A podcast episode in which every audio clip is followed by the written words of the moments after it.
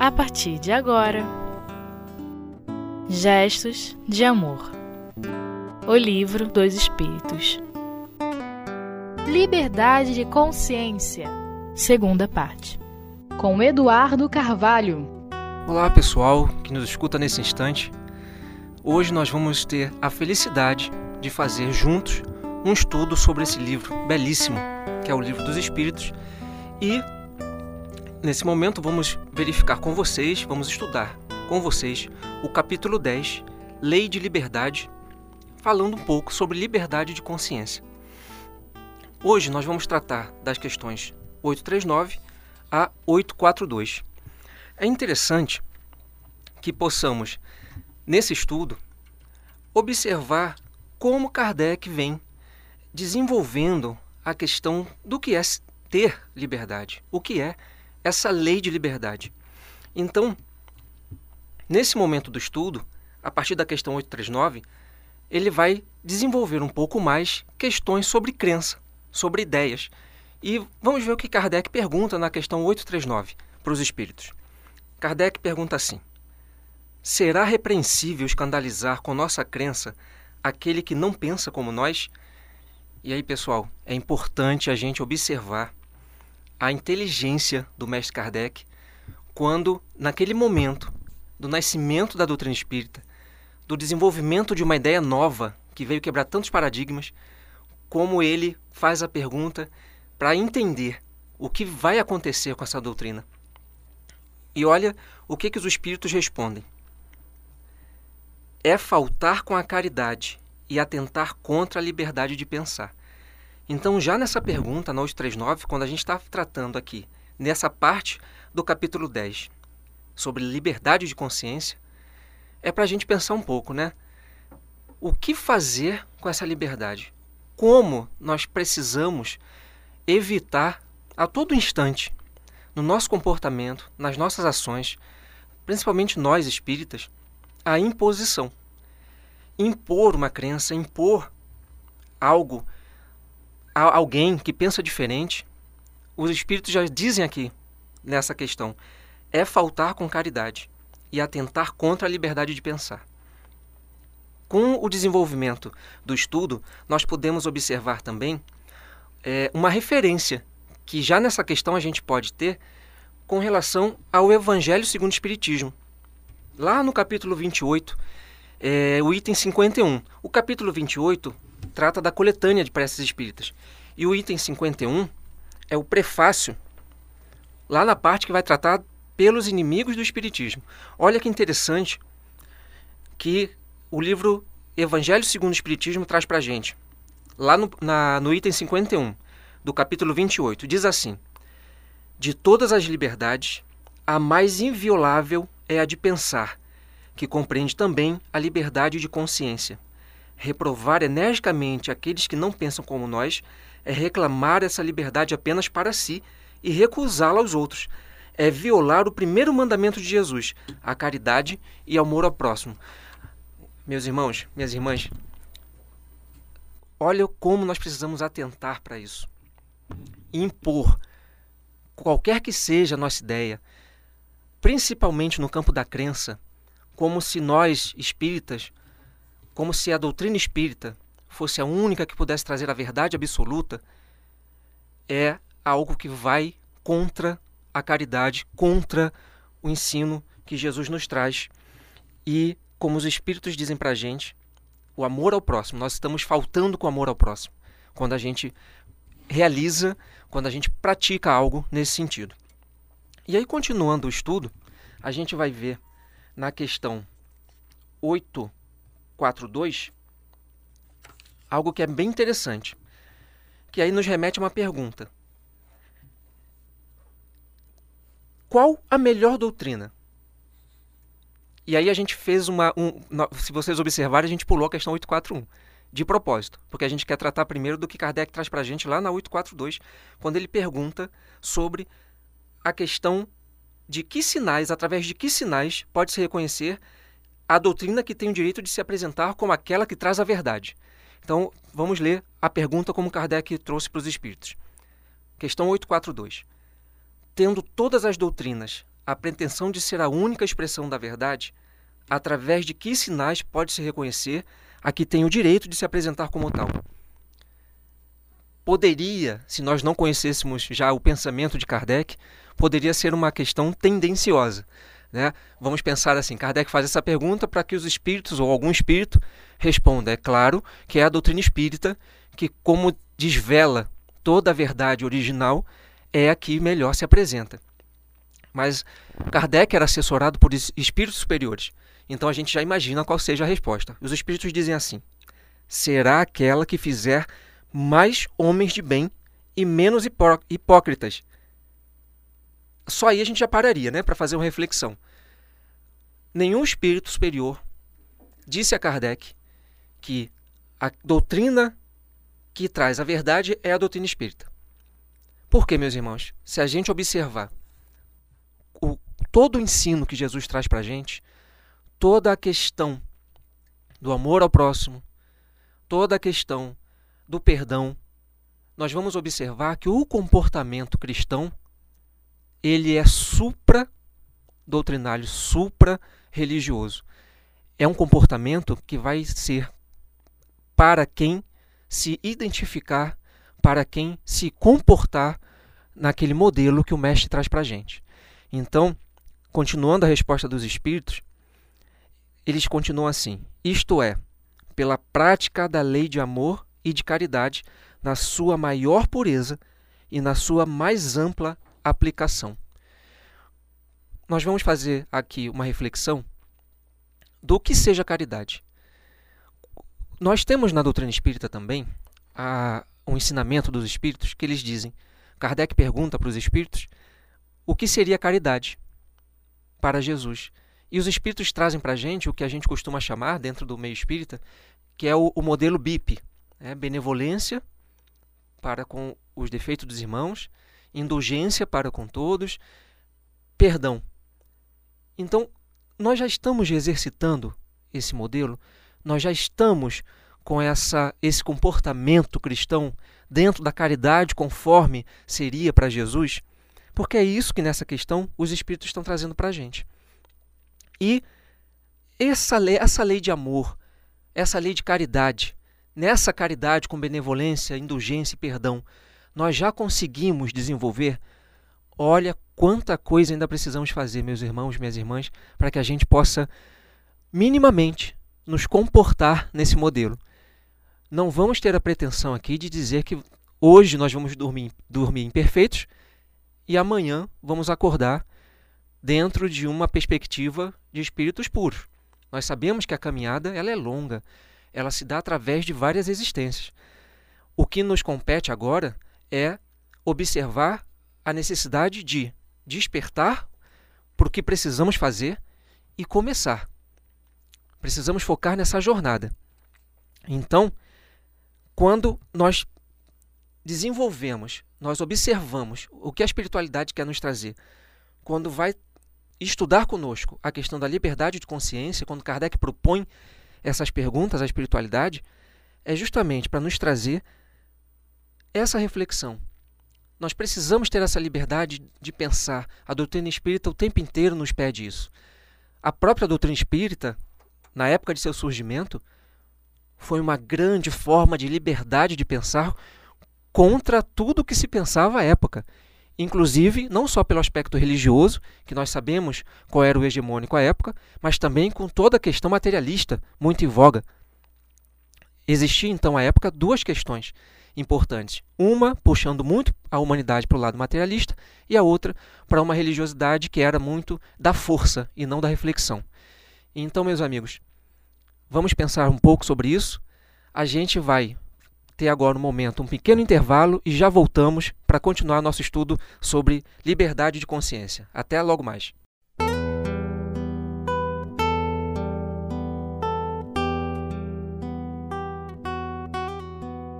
Gestos de Amor O Livro dos Espíritos. E aí, meus irmãos, minhas irmãs, estamos de volta com o estudo do nosso querido Livro dos Espíritos, na sua parte do capítulo 10, Lei de Liberdade, hoje tratando de liberdade de consciência nas questões 839 a 842. Então, nós tratávamos no primeiro bloco do nosso estudo sobre o, como Kardec é, propôs essas questões aos espíritos para entender um pouco mais sobre essa liberdade de consciência e ele se ocupava de entender nessa parte do capítulo sobre crença, sobre imposição de ideias. E nós vamos trazer agora, na questão 841, algo que é bem interessante da gente estudar, que é assim. Kardec pergunta para os espíritos: deve-se, por respeito à liberdade de consciência, deixar que se propaguem doutrinas perniciosas, ou pode-se, sem atentar contra esta liberdade, procurar reconduzir ao caminho da verdade aqueles que se transviaram através de falsos princípios. Mais uma vez, a gente precisa destacar aqui a inteligência com que Kardec trazia as questões para os espíritos. Realmente, é, quando a gente pensa numa figura para cuidar da codificação, cuidar da organização de toda essa doutrina que vem nos reapresentar a doutrina do Cristo, a gente não consegue pensar numa figura que tivesse uma percepção melhor para que realizasse esse trabalho. E mais uma vez, Kardec, nesta questão, ele toma o cuidado de, sem parecer ou sem ser autoritário, sem ser tendencioso, ele pergunta a espiritualidade, mas no caso de doutrinas perniciosas, como a gente deve agir? Para garantir ainda a liberdade de consciência para esses irmãos que estão com essa com esse pensamento mais truncado, mais é, voltado para uma realidade de força e não de entendimento. Né? Então a espiritualidade responde a Kardec o seguinte: certamente pode-se e até se deve. Certamente pode-se reconduzir e deve-se reconduzir esses irmãos que se transviaram para esses falsos princípios, reconduzi-los à percepção de uma verdade mais libertadora, uma verdade mais dentro dos princípios de caridade e de amor ao próximo. E eles dizem mais a Kardec nesta resposta. Mas ensinai a exemplo de Jesus. Olha o que os Espíritos trazem para a gente, meus irmãos, minhas irmãs. A exemplo de Jesus, através da brandura e da persuasão, e não pela força, o que seria pior do que a crença daquele a quem se desejasse convencer.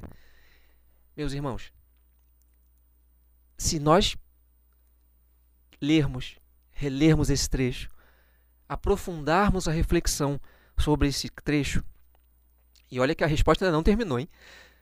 Só aí nós já vamos observar a grandiosidade do que a espiritualidade traz para a gente que nada se transforma, nada se refaz na imposição, com a força. Não há determinantes de lei, não há determinantes de guerra que façam o ser humano mudar uma ideia apenas pela força. O que os Espíritos estão trazendo nessa parte da resposta é que nós devemos, a exemplo de Jesus, utilizar brandura, e utilizar a persuasão. Nós lembramos, nessa parte do estudo, o comportamento de Jesus a todo instante. Quando Jesus esteve à frente de Pôncio Pilatos e ele é perguntado se ele era rei, como diziam os judeus, Jesus poderia ter dado todas as respostas possíveis ali. Afinal de contas, ele era o Espírito, e é o Espírito, gestor do nosso orbe, um dos espíritos que organizou toda a estrutura planetária que nós conhecemos aqui na nossa Terra querida. Mas ele disse o que para Pilatos? Tu dizes. Mais uma mostra da humildade desse espírito, mais uma mostra do comportamento brando desse espírito. Em momento algum, nós observamos Jesus fazendo distinção de pessoas. Ele acolhia todos. Jesus tinha uma palavra amiga para todos que se aproximavam dele. sem fazer qualquer tipo de cisão. Não, eu não vou falar para você porque é gentil, eu não vou falar para você que é romano, eu não vou falar para você que é, enfim, todas as categorias que se distinguiam as pessoas naquela época, fariseus, né? É, Jesus falava para todos, se aproximava de todos, e os espíritos dizem que este comportamento arrasta mais do que qualquer tipo de comportamento baseado na força. E, continuando a resposta dos espíritos para Kardec, eles dizem assim: se há alguma coisa que se possa impor, são o bem e a fraternidade. E como nós vamos fazer isso, meus irmãos? E aí a gente lembra um pouco é, de Francisco de Assis, quando ele diz para aqueles irmãos que já faziam parte daquela fraternidade, daquele grupo que ele organizou para atender aos pobres, aos necessitados, em que ele dizia para eles: vamos sair e pregar o evangelho. E se precisar, vamos utilizar a palavra. Olha a grandiosidade desse aspecto, irmãos. O que nós estamos ouvindo nesse estudo, nós estamos trabalhando nesse estudo, é o aspecto do comportamento. O comportamento cristão, a exemplificação através de ações, arrastam multidões, mais do que muitas vezes as palavras. Nós precisamos pensar nisso. Mais uma vez, os Espíritos dizem: se há alguma coisa que se possa impor, são o bem e a fraternidade. E isso nós vamos fazer através do nosso comportamento. E eles continuam: mas não acreditamos que o meio de torná-los aceitos, e aí eles falam sobre esse bem e essa fraternidade, seja agir com violência. A convicção não se impõe. A convicção, meus irmãos, mais uma vez, voltando a Jesus, ela não se impõe.